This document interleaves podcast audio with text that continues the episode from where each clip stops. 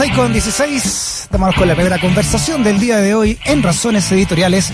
Tiene que ver con lo que hablábamos recién en titulares, ¿no? Que el año 2011 se realizó el informe Geldres, una investigación que reveló una serie de abusos y vulneraciones de derechos a, las, eh, los que estaban expuestos niños y niñas adolescentes en residencias del Sename. O sea, hace exactos 10 años fue esto. Bueno, hoy, ¿no? Una década después, seguimos conociendo casos que dan cuenta del abandono del Estado ante situaciones tan graves como maltrato e incluso explotación sexual infantil. Ha habido todo tipo también de comisiones dentro de, la Cámara Baja, ¿no? En torno a este caso denominado caso Sename. ¿Cuánto se ha avanzado entonces la legislación de esta materia? ¿Cuánto ha cambiado esta institución?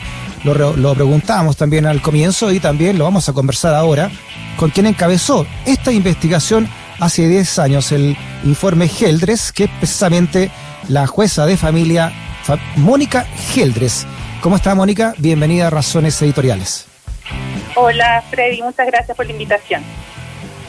¿Qué, qué siente usted, Mónica, cuando 10 años después seguimos conociendo noticias como, como esta, ¿no? de que la explotación infantil eh, seguiría en estos centros del Sename?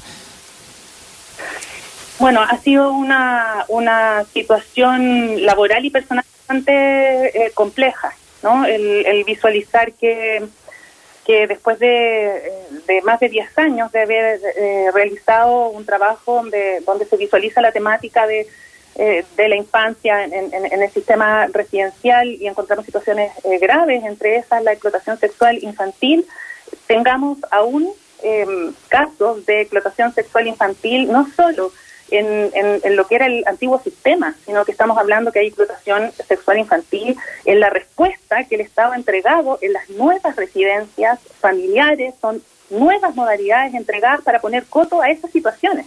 Mm. Y como respuesta, además, ante organismos internacionales, compromisos que hemos adquirido para mejorar la situación de la niñez institucionalizada y, visualizar que con, con, con todo, ¿cierto?, lo que se legisla o que se crea, seguimos con eh, graves vulneraciones y violaciones a los derechos humanos más básicos de, de los niños eh, y en exploración sexual, principalmente de las niñas en nuestro país, es un, es un mm. tema que, que, duele y que debería convocarnos eh, como país. Haciendo un poco de historia, Mónica, eh, ¿por qué usted asumió esta, esta comisión y, y por, qué, por qué se tuvo que elaborar este informe? ¿Con qué realidad se encontró usted ese 2011? La verdad es que eh, el, proyecto parte porque cuando se crean los, nuevos tribunales de familia, el, legislador no tomó en consideración los niños que estaban ingresados en los extintos juzgados de, menores, que se, se, tramitaban en carpeta.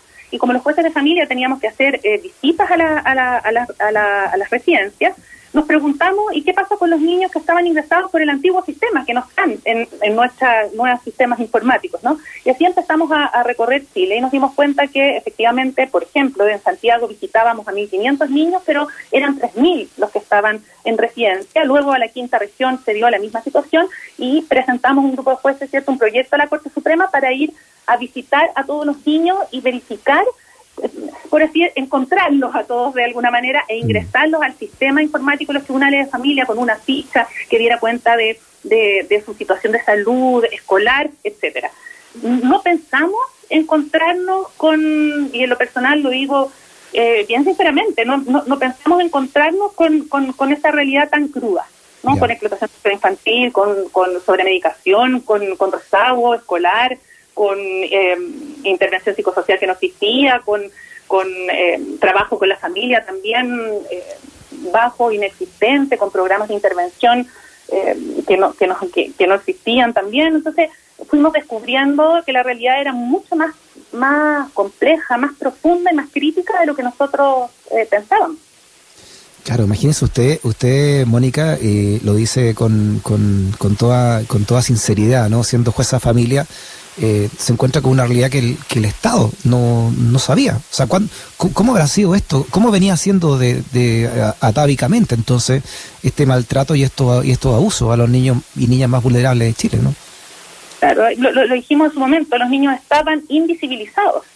Eh, había niños que no estaban registrados, que no Eh, pero ahora sin perjuicio de, que están todos en el sistema, de que existen eh, distintos garantes, estamos los cuerpos de familia, está la defensoría que se creó, eh, por otro lado el Sename, ¿no es cierto? Incluso el Instituto Nacional de Derechos Humanos, los, programas de representación jurídica, lo, nuevos, el programa de mi abogado, etcétera, y no hemos logrado poner freno a esta situación que... ¿Por qué, Mónica? Porque como usted dice, en 10 años se ha avanzado al menos en legislación, se han hecho comisiones, ahora la diputada Orsini eh, anuncia que va, a quiere una nueva comisión investigadora por casos de explotación sexual en el Sename. ¿Sigue esto? ¿Por qué cree usted? Porque eh, lo, primero que hay que decir es que es una situación bien, eh, bien compleja, ¿no? Y Chile no tiene un sistema, no tiene aún una ley de garantías, un sistema coordinado donde todos los agentes, los intervinientes, eh, actuemos de una manera coordinada, ¿no? Eso, eso, eso aún no existe. Tenemos además, eh, Chile ha delegado en particular el cuidado de los niños, niñas y adolescentes. Aquí tenemos los organismos colaboradores que son los que trabajan mayoritariamente eh, con, con, los niños. Entonces, tenemos causas estructurales que la ONU nos señaló, seguimos viendo a los niños como, como objeto de, de, protección y no como sujetos de derecho. Los tribunales de familia conocen todo, en Chile no existe protección administrativa. Los tribunales de familia vemos, por así decir, aquellas cuestiones que son de no mucha complejidad, pero también vemos el, el, maltrato grave de los niños, por ejemplo, o abuso respecto de, de sus familiares. Mientras esas situaciones estructurales, esos problemas estructurales, no los abordemos como país, no eso se entiende, se entiende, Mónica, porque usted mismo lo dijo en la comisión, lo han dicho también diputados, hemos entrevistado al, diputado Zafirio, etcétera, etcétera. Tenemos muy claro no lo, que ocurre. La pregunta, la pregunta de fondo es desde el por qué, o sea, por qué no se ha tomado realmente, por qué no se llega al fondo, qué tipo de poderes hay detrás. Estamos hablando de, corríjame la cifra, pero el Sename, el, el Estado le entrega 400 mil millones de pesos, ¿verdad?, al año de presupuesto es, mucho es mucho recurso el que el, que se invierte como país en, los niños y adolescentes pero a mi juicio mm, no se mm, no se realiza de la manera que debiera ser. Pienso yo que eh, tenemos que modificar la ley de subvenciones. Eh, la subvención tiene que tiene que llegar al niño tiene que llegar a la familia. Y muchas veces familias sobreintervenidas no pagamos dos tres programas y el resultado y el resultado hemos visto niños que ingresan por protección simple y que después de eh, pasar por 10, 15 programas terminan en explotación sexual infantil. Mm. Entonces, nosotros no hacemos o no tenemos programas basados en la La mayoría de los programas, aunque no hagan bien el trabajo, igualmente seguimos eh, utilizando dichos programas. No hay eh, una medición de resultados, etcétera. Exacto. No, que, eh, mi, pregunta sigue sin responder, Mónica, quizás tampoco, eh, no sé si, ¿quién tiene la respuesta a esto? Porque está claro, ¿no? Lo que está ocurriendo. Está claro que se, ha dado, se han dado directrices, está claro que se ha, se ha señalado lo que se debiera hacer. La pregunta es, ¿por qué no se hace?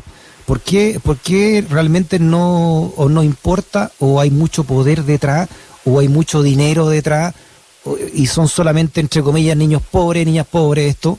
¿no? ¿Qué, ¿Cuál es la razón de fondo para que esto siga ocurriendo. O sea, hay casos determinados ya que se han descubierto a través de las comisiones de, niñas explotadas por instituciones o por, por organismos que están bajo ciertas instituciones eh, privadas y a esas instituciones se les sigue dando cuidado de estos mismos niños, ¿no? ¿Por qué no hay un cambio radical en todo esto? Uy, me encantaría tener la, la respuesta. Creo que, Freddy, no hay una sola respuesta. Aquí nosotros como sociedad tenemos que, que mirar eh, también eh, cómo nos hemos involucrado con, con, los niños, niñas y adolescentes, cómo tenemos un país dividido, ¿no? Generalmente los niños que están en instituciones son los niños eh, de las familias que están en situación de mayor vulnerabilidad. Chile es un país dividido, ¿no?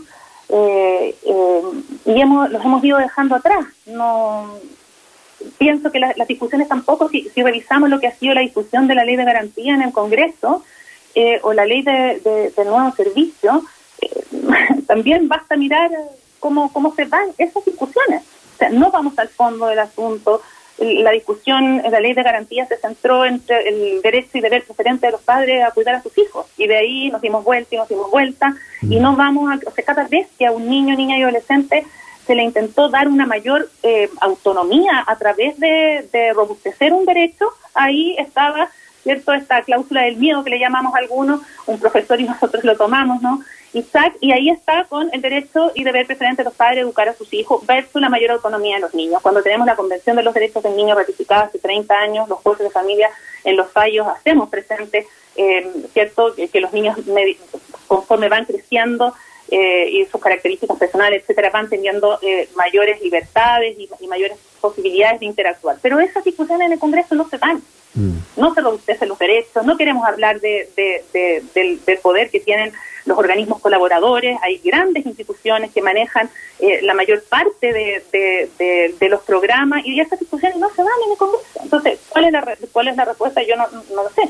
a mí se me ocurre, lo primero que se me ocurre ¿no? como ciudadano y como contribuyente de este país es que hay mucho dinero de por medio que ciertas instituciones no quieren perder y que tienen un lobby feroz dentro del, Parlamento para que esto siga igual, ¿no? Y se sigan, eh, se sigan eh, hablando mucho, pero finalmente moviéndose poco en pro que esto termine. Claro, eso lo ha dicho, hemos, hemos escuchado a diputados por años decir aquello, que el lobby es feroz. Yo no, yo no lo puedo asegurar, ¿no? Yo soy otro poder del Estado, pero basta con, con, haber escuchado cuántas veces que los diputados, algunos diputados refieren eso, ¿no? Que hay lobbies, etcétera, y no solo en esto, en, en, esta materia, pero, pero creo que em, nosotros tenemos que tomar conciencia, Teddy, como país. Nosotros tenemos que despertar, tenemos que verificar que estas situaciones ocurren y sobre todo aquellos que somos garantes no podemos permitir que una niña más sea violada y explotada sexualmente en nuestro país. Por lo tanto, alabo la comisión investigadora que se crea porque muchos podrán pensar y decir, bueno, otra comisión investigadora más, ¿no? Ha habido, después del informe que me tocó liderar, hubo una comisión investigadora que concluye lo mismo, otra investigación, otra comisión investigadora, misma conclusión, tenemos un informe ONU 2018, misma conclusión, tenemos un informe de la PBI, mismas conclusiones, ¿no? O sea, diagnósticos tenemos muchos, pero Mónica, y ahora se va a hacer otra otra otra más con que y se va y se va a llegar lo mismo. Es que sabes, Freddy, no eh, si uno si uno piensa eh, yo yo yo qué es lo que visualizo? Ni siquiera tenemos una información de los niños, niñas y adolescentes que están con orden de búsqueda y regimiento, que se encuentran en explotación sexual infantil. Entonces, eh, una comisión investigadora, eh, hasta con eso sirve, ¿no? Que las instituciones empiecen a dar respuesta, que tengamos información respecto de los niños eh, y en qué situación se encuentran y que empecemos a tomar conciencia además como país. yo espero, esto ha sido un tránsito, porque yo no podría decir, pucha, y el informe ONU en 2018, yo creo que eh, mm. a Chile le cuesta más, ¿no? Creo que es el momento ya de que delitos no se pueden seguir cometiendo. En eso también hay responsabilidad de los distintos poderes. O sea, ¿cuánto cuánto avanza la fiscalía? El juicio de Lisset Villa eh, partió después de cinco años de la muerte de Lisset. ¿Qué pasa mm. con las investigaciones de las niñas en explotación sexual infantil? Ya lo mostraba el, el, el, el programa hace unas semanas, ¿no? Un programa de televisión. Niñas embarazadas de su de, quienes eh, cometan estos delitos y, cómo van las investigaciones, cómo terminan estas investigaciones, terminan en condena. Increíble lo que usted está diciendo como jueza de familia. Tampoco usted dice que hay registro entonces de estas explotaciones infantiles, no no no queda nada de eso. No, lo que pasa es que no tenemos, claro, no tenemos no tenemos información unificada. Y en estas comisiones, cuando uno se le pide información a la PBI, tiene una información, el Poder Judicial tiene otra información, el Servicio Nacional de Menores tiene otra información, y ya llegó el momento, ¿qué, qué política pública vamos a poder hacer si ni siquiera sabemos el número de niños que están en, tal o cual situación de vulnerabilidad. Entonces tenemos que empezar a hacer las cosas bien, empezar a, y, empezar a, hay mucha autocomplacencia en, las instituciones y en los distintos poderes del Estado. No, mire, si vamos avanzando, estamos mejor, eh, eh pareciera que siempre estuviéramos mejor, pero, pero si, si seguimos encontrando em, estas situaciones, quiere decir que tenemos los garantes, en, en principio, ¿no? que empezar a hacer más de lo que estamos haciendo ahora. O sea, que no, puede ser, Mónica. le ponemos coto. No mm. podemos ya eh, mirar eh, o hacer las cosas que conformarme, por ejemplo, no hay cupo, etcétera. Se crea un nuevo servicio que parte el primero de octubre. Estaba mm. y, en, reunión hace poco donde, donde ni siquiera tenemos claridad cuántos son los curadores que van a tener los niños. ¿Cuál es el número de curadores, de programas de representación jurídica con los que se terminan? Si el, vamos a poder llegar a todos o no eh, la representación jurídica y así un sinfín de cosas, Freddy, que, es momento de empezar a, atender. Es que un, un centro del Sename eh, que pertenezca a una institución donde se violó donde se explotó sexualmente a una niña o un niño, esa institución no puede volver a ser parte del Cerame. No puede. Claro, y muchas veces lo que pasa, eh, Freddy, es que las situaciones más complicadas terminan en los centros de administración directa, ¿no? que son los CREAT. El Estado de Chile se comprometió a cerrar los CREAT. El 2019 tendría que estar eh, cerrado. El, el CREAT no está cerrado. Todavía se mantiene en. Hay un compromiso en salud mental también del Estado vamos a crear unidades, vamos a, otorgar mayores recursos en, que son las UCRI, ¿no? Son unos centros como de media estadía. Eh, primero la desintoxicación en una unidad de corta estadía y luego a, los niños, niñas y adolescentes hay que reinsertarlos a la sociedad, trabajar con ellos, etcétera, en UCRI. Se habían comprometido dos UCRI al año y no hay ninguna. Y está, propuesta, está proyectada otra. Entonces, tenemos que empezar a, cumplir nuestros compromisos internacionales eh, y eso nos lleva con, con Branislav Marelik a ver y eh, pedir una cautelar a la, a la Comisión Interamericana de Derechos Humanos hace hace uno, unas semanas atrás y haber eh, recurrido también a la ONU informando eh, el incumplimiento del, del Estado de Chile en estas materias. Lo mm. hicimos a título personal, por supuesto, no no en, en, esto no como jueza de familia, sino que como, como Mónica Helber. Y eh, estamos esperando a ver eh, qué, qué, ocurre ¿no? en, en esas instancias también.